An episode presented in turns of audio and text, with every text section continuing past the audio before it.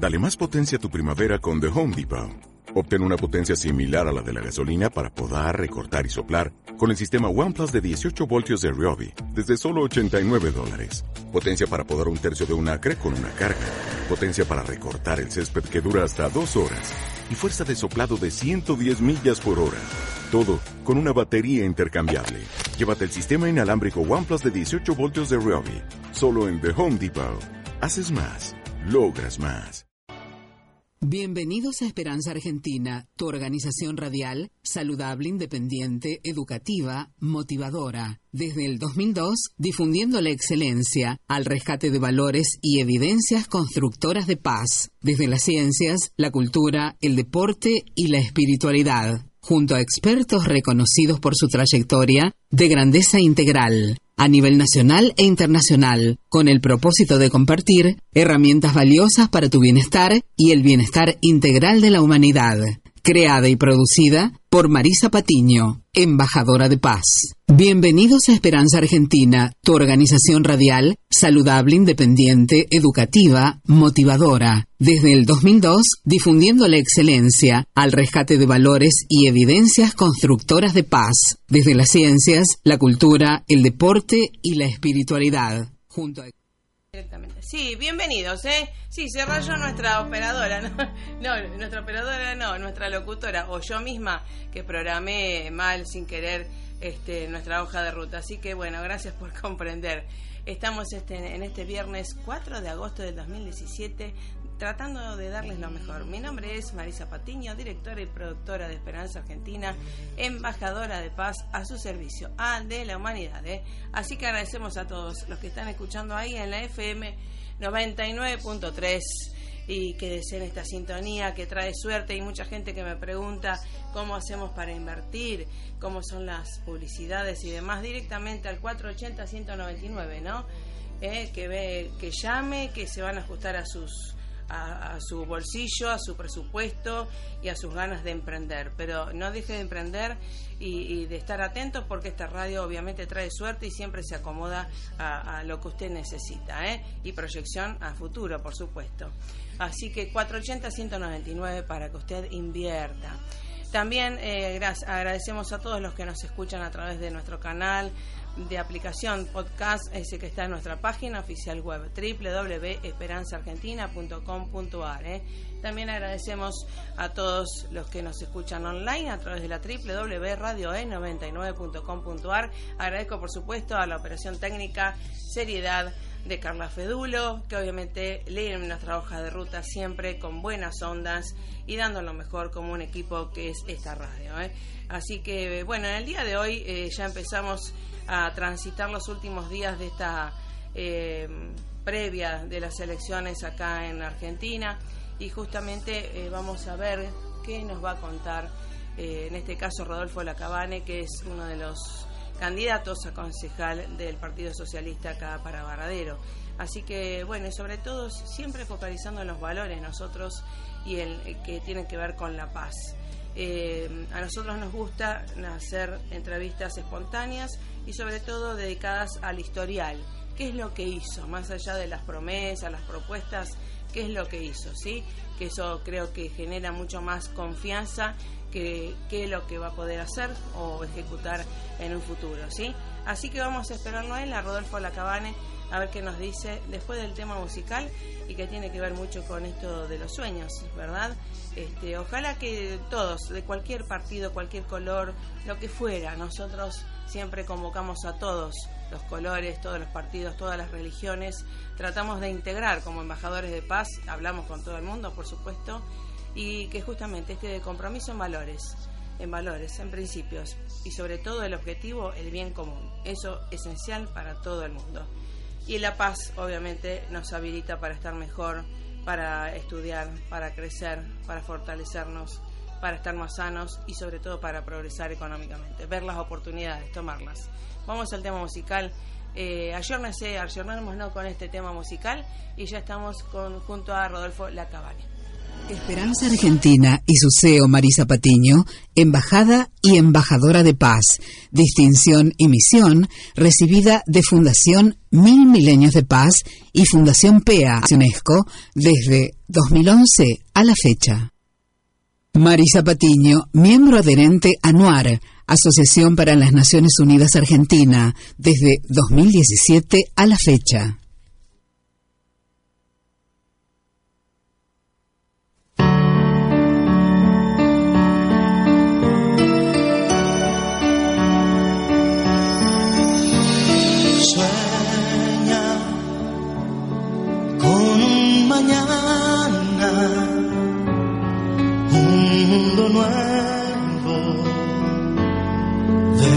Llegar. Ten fe, es muy posible si tú estás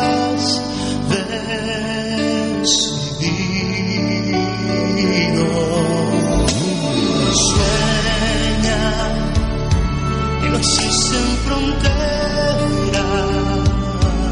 y amor sin barreras, no mires atrás.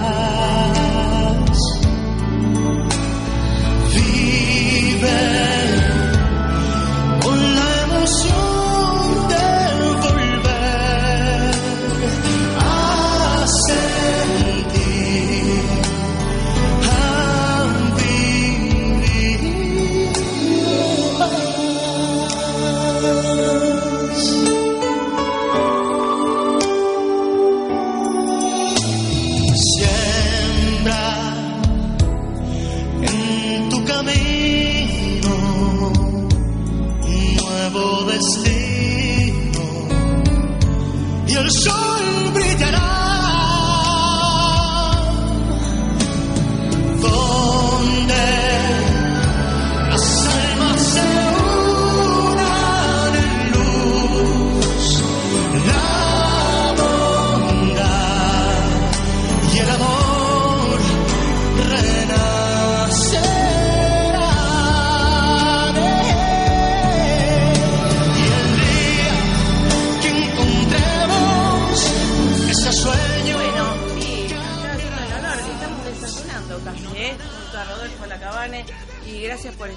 nosotros. eh, siempre con buenas ondas que lo conocemos desde el Consejo también. Y, lo bueno es que mm, hemos tenido la experiencia que no hace falta ir todo el día al Consejo, a las sesiones para que te aprueben un proyecto, sino eh, actuar desde un email y siempre nosotros por escrito, las cosas claras, no hace falta ir personalmente, sino que ustedes lo evalúen. Así que te agradezco como ciudadana, ¿verdad?, de Varadero, este, que ustedes siempre estén a las- con las puertas abiertas, que ha sido en la parte del Honorable Consejo Deliberante Varadero y ahora la propuesta esto de nuevo concejal, ¿eh? ¿Cómo te va, Rodolfo? ¿Qué tal? Buen día, Marisa. Buen día a la audiencia. ¿Cómo estás? Eh, muy bien, muy bien, gracias, muy bien. Y te consultaba, pre- pensaba que eras rosarino o de Santa Fe. Eh, contame dónde naciste. No, bueno, nací en Varadero. eh, toda la vida estuve en... Ah, mira.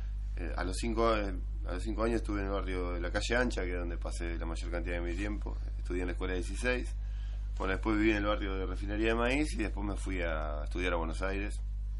eh, a los 20 años. Y, bueno, ¿Qué estudiaste? Estudié sistemas, no terminé la carrera, Ah. pero hice tres años de licenciatura en sistemas en la UTN. Ajá, Bueno, simultáneamente milité mucho en el partido. ajá, Eh, desde la época universitaria. Sí, en realidad milito acá desde antes de irme a Buenos Aires. yo. Ah, mira. Hasta Desde los 16 años me afilié al Partido Socialista, Ah, qué bueno. a la juventud en ese momento. sí, claro. Y bueno, transité hasta los 20 en, en- la- acá en el Centro Socialista y después me fui a Buenos Aires, tuve la suerte, fui secretario general de la juventud del partido de la provincia de Buenos Aires. Ah, Y ahí, bueno, y experimenté muchísimo, la verdad que eso fue muy, muy extraordinario. sí, sí. Y bueno, eh, siempre cuando había que optar entre la carrera y la militancia, la verdad que siempre preferí la militancia. Bueno, no, no me recibí, pero bueno, me permitió también formarme como persona y como cuadro político del partido.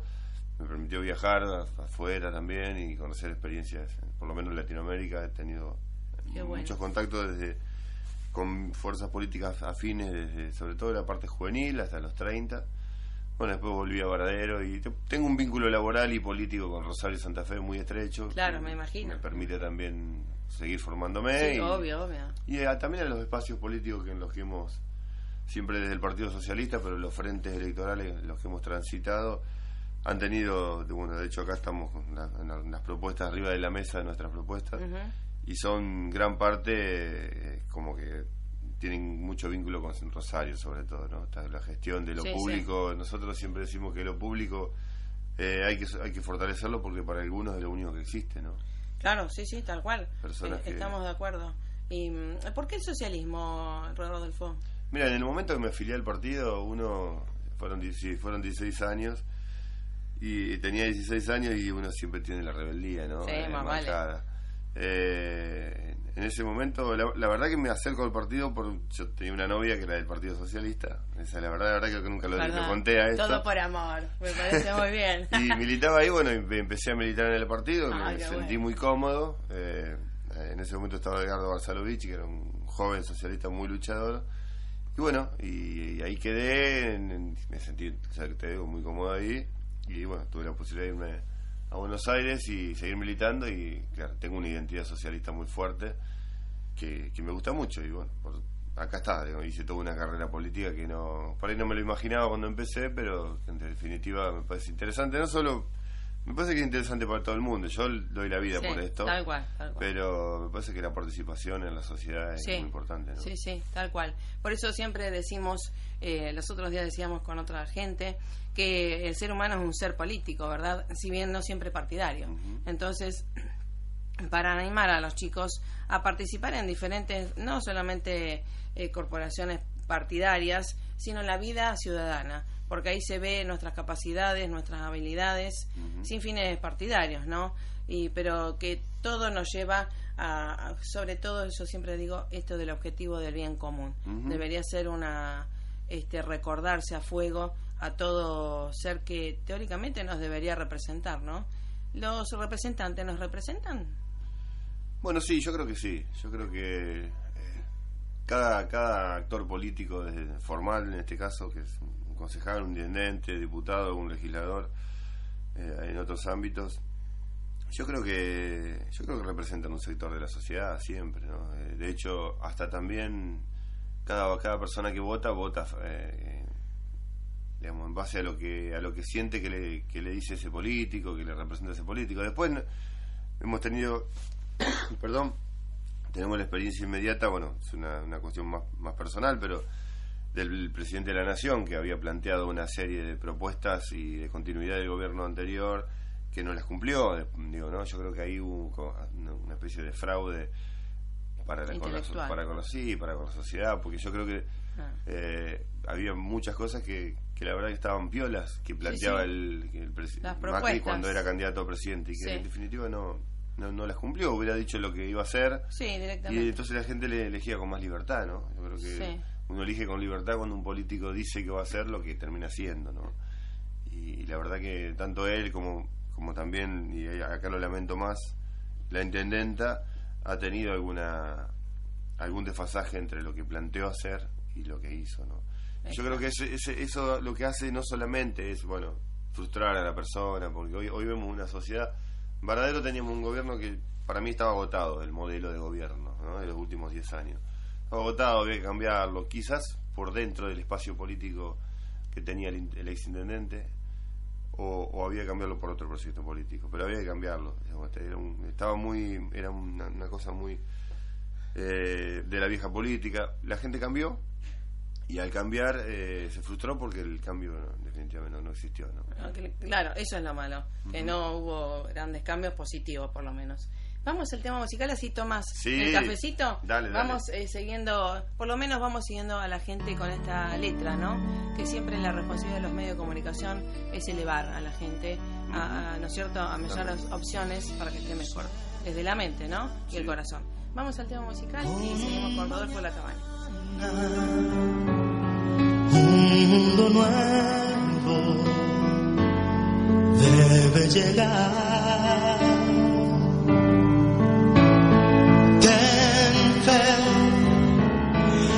Es muy posible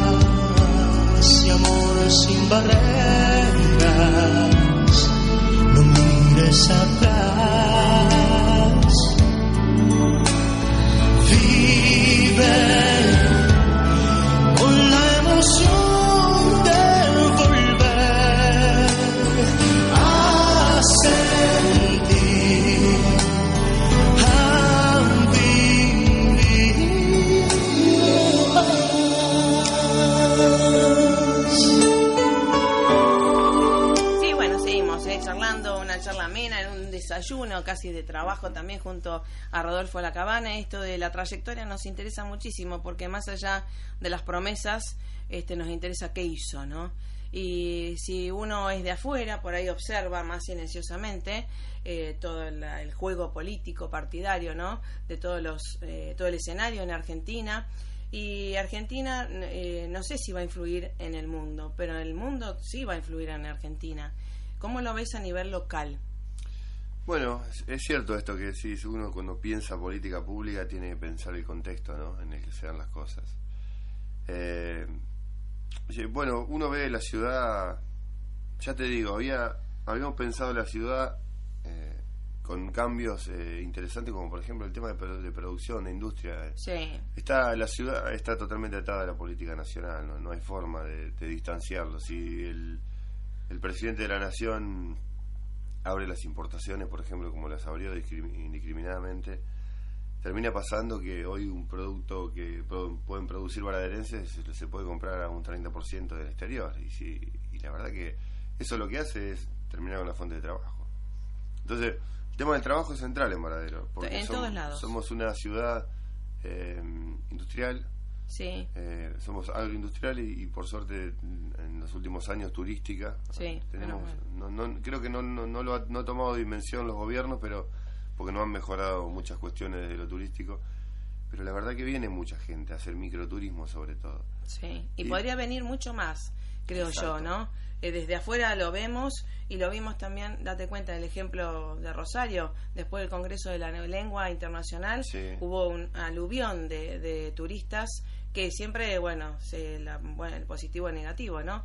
Pero de mayor aflujo de, de gente, ¿no? Sí, creo que y, y para el tema, bueno, todo el tema de turismo hay que trabajarlo más, hay que explotar, explotar más la costa, sobre todo, que tenemos una costa muy linda y tiene 10 kilómetros de costa la ciudad de Varadero. Eso es muy fuerte porque yo recorro, recorro bastante la sección, la segunda sección por una cuestión política también y no todos tienen la- el potencial turístico que tenemos los varaderenses.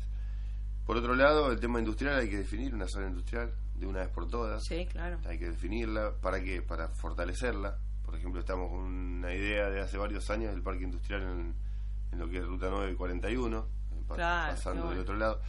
Ahí teniendo condiciones eh, de infraestructura, podríamos... Yo recuerdo siempre, tuvimos un intendente en... Ahora gobierna el, el socialismo en Zárate, pero habíamos tenido un intendente socialista también anteriormente, eh, Aldo Arrigui, que iba por las embajadas con, con la, con la a vender la ciudad.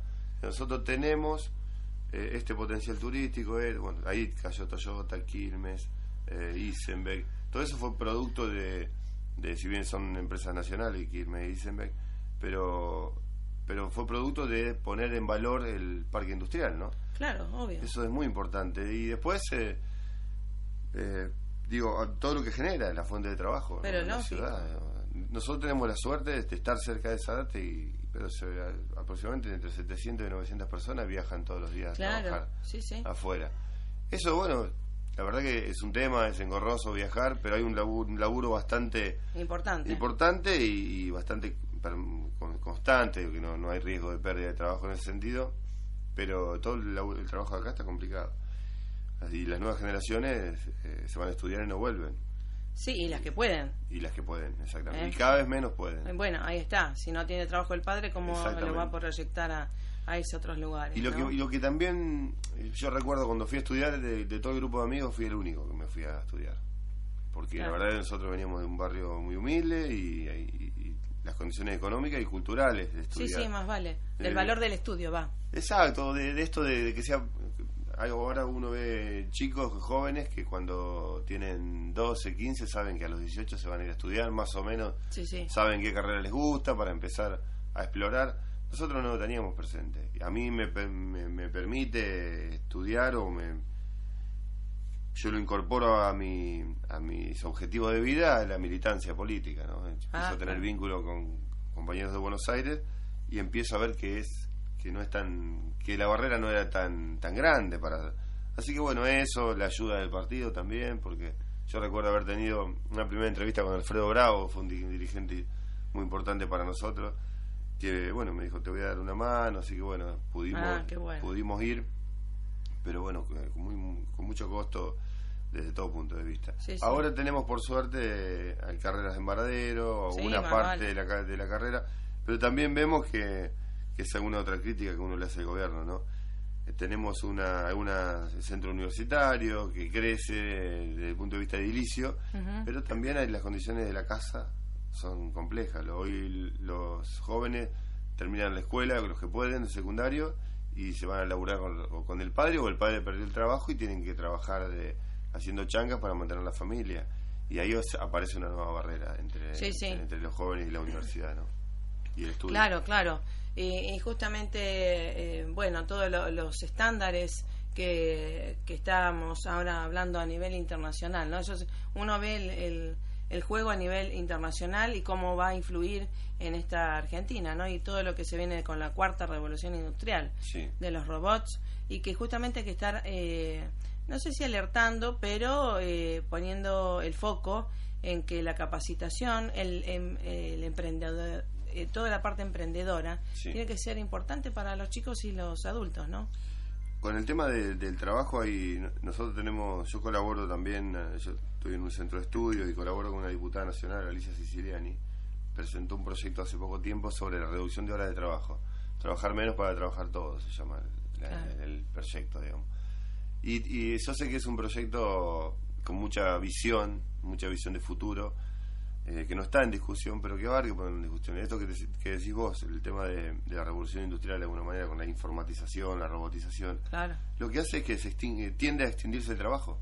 El trabajo convencional. El trabajo convencional, ¿eh? exactamente. Porque si no también se van a asustar la gente. Va a haber, eh, hay que reinventarse. Hay que reinventarse, exactamente. ¿Mm? Pero el trabajo formal, el industrial, por ejemplo, Claro. en los países, eh, en, en- en algunos países ya está en práctica, en otros en Claro. discusión, el tema de, bueno, si la rentabilidad es exactamente igual o mejor de la empresa, ¿por qué no trabajar en lugar de tres turnos cuatro y incorporar una, una fuente de trabajo más? Claro. Entonces ese es un, de- un, un debate muy interesante, ¿no? No, no, no concentrar todo esto que decir en el trabajo formal más, más histórico nuestro, Sí. sino que bueno buscar otro tipo de, de- de- de- de tareas de actividades el turismo es un trabajo un nuevo Sí, sí. porque esto uno los industriales lo que ganan generalmente lo gastan en, en turismo en, el cambiar el auto Sí. en consumo que, que puede estar producido por distintos eh, nuevos rubros digamos no Tal cual, tal cual. Hay que, esto es lo que se viene en el mundo, ¿no? Hay que estar preparado Sí. y justamente preparar a las generaciones venideras y a las que están también, tam- para que no se frustren. por supuesto Entonces, Sí, sí. por ese... Y esto de los políticos, ¿por qué siempre van para el pasado y, y no se hacen cargo del presente? Mira, eh, yo creo que también tiene que ver con una con una estrategia política en general. ¿no? No, uno no puede construir futuro sin tener en cuenta el pasado y el presente. Ese es un dato también, ¿no? Porque ayer en una radio me, me decían, bueno, hay 12 candidatos, difícil es diferenciarse uno del otro. Y yo digo, yo no creo que haya que diferenciarse uno del otro. Uno tiene las ideas que tiene y las desarrolla y las propone. También hay que pensar quién quién la- las propone y, y qué, No, y la trayectoria. ¿Y qué historia tiene Claro. uno? Porque yo escucho candidatos que han sido gobierno hasta hace poco tiempo o han pertenecido al gobierno hace poco tiempo plantear propuestas que uno dice, la verdad son extraordinarias, pero hace 360 días estaba en el gobierno y no había nada de eso. Entonces hay una distancia entre... Parece que la... el discurso a lo que hiciste. A lo que hiciste, exactamente. Mm. Y creo que tiene que ver con una estrategia política, ¿no? Es Sí, decir, obvio, más vale. eh, es marketing. diseñan la, la estrategia. Que el marketing esté en la, en la, en la forma de, comu- de comunicar no está mal, digo, está No, bueno, no, porque hay que adaptarse al tiempo. Ahora, que, que las ideas sean parte del marketing, Sí. vamos a terminar todo eh, de- traicionados de nuevo como hizo Cambiemos. Entonces, eh, inclusive hay gente que critica mucho a Cambiemos, Sí, sí. candidatos que critican mucho a Cambiemos, uno los ve. Bueno, nos- por ejemplo, la gestión anterior inventó el basural a cielo abierto que nosotros tenemos ahí en Ruta 9. Lo inventaron ellos, digamos. Son, y la verdad que, si bien habían hecho un intento al final de la gestión de, de trabajar en, en algo distinto, no lo habían podido hacer. Ahora no cambió nada, definitivamente no cambió nada, o peor, pero escuchar a, al ex intendente decir, bueno, eh, es un desastre el basural, cuando la verdad que es el padre del basural, me parece que hace una confusión en la sociedad, ¿no? Sí, me parece que, bueno, pero ese es el objetivo. Sí, Me lamentablemente, parece. pero Sí. por ejemplo nosotros tenemos eh, una propuesta y que yo tengo una ordenanza aprobada que, que diseñé oportunamente eh, de tratamiento diferenciado de residuos. Bien. Eh, y la verdad que creemos que hay, hay que es difícil, el tema de la basura es sumamente complejo en Argentina y en el mundo. Sí, Pero el tema de la separación en origen va a evitar que se tiren 40.000 kilos de basura por día del basural de Varadero, que es lo que pasa. exacto. Eh, antes de concluir, porque esto va a ir para todo el mundo también, decime tres eh, pilares, tres proyectos y creo que más allá, eh, digamos, hay que priorizar lo importante, ¿no? Para mí, que es el trabajo y la educación. Eh, decime tres eh, pilares que tiene el socialismo acá en Varadero. El- la salud, la salud creemos que hay que fortalecerla desde lo público porque hay mucha gente que está padeciendo eh, cosas bastante tristes en los últimos días sobre todo sé. y las personas que van al sistema de salud público son las personas que menos tienen, por lo tanto creemos que el sistema de salud es lo que hay que fortalecer. Hay que darle una vuelta de tuerca al tema del trabajo, nosotros planteamos los- un observatorio de empleo donde el municipio tenga en la mano, de palpable, la cantidad de trabajadores, en qué lugar trabajan, en los rubros, y en todo caso potencial, como decíamos antes. Y después trabajar mucho en lo social, que porque algunos van a decir no habla de seguridad. Me parece que la seguridad, si uno garantiza Sí. la seguridad, Si hay trabajo, hay paz social. si hay trabajo, si hay Siempre. educación, si hay eh, esa Es salud una pública, si una persona se siente parte de todo Por esto, supuesto. difícilmente tenga, tenga que salir a delinquir. Entonces la seguridad se aborda desde antes. Sí, estamos de acuerdo. Así que bueno, muchísimas gracias, No, gracias a por siempre eh, estar y te felicito por a vos, a toda la organización, eh, por también estar trabajando y con propuestas reales, realistas. Bueno, gracias, Todo lo mejor. por- Eh, ¿Qué lista estamos? Lista 86, somos el Frente Socialista y Popular.